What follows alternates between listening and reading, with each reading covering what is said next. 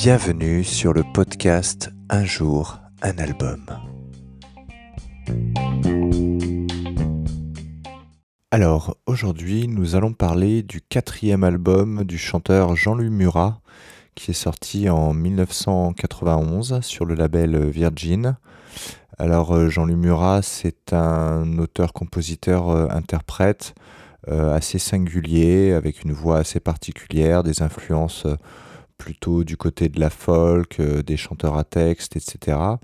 c'est quelqu'un qui s'est distingué justement à, cette période-là, quand il a sorti ses albums et qu'il a fait un duo avec Mylène Farmer, qu'il a un petit peu propulsé, on va dire, dans la célébrité.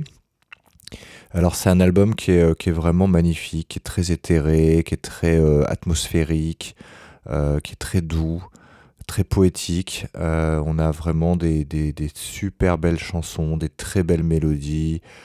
c'est assez étonnant. Moi je ne suis pas hyper fan de ce chanteur, mais cet album m'a clairement fait changer d'avis sur, sur l'artiste. Euh, il y a des titres comme euh, Sentiment Nouveau ou Col de la Croix Morand qui sont absolument euh, sublimes.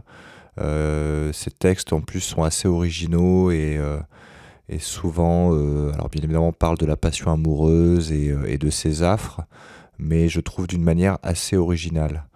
voilà, je vous recommande d'écouter cet album. En tout cas, si vous souhaitez jeter une oreille et vous ne connaissez pas Jean-Louis Murat, à mon avis, c'est la bonne porte d'entrée.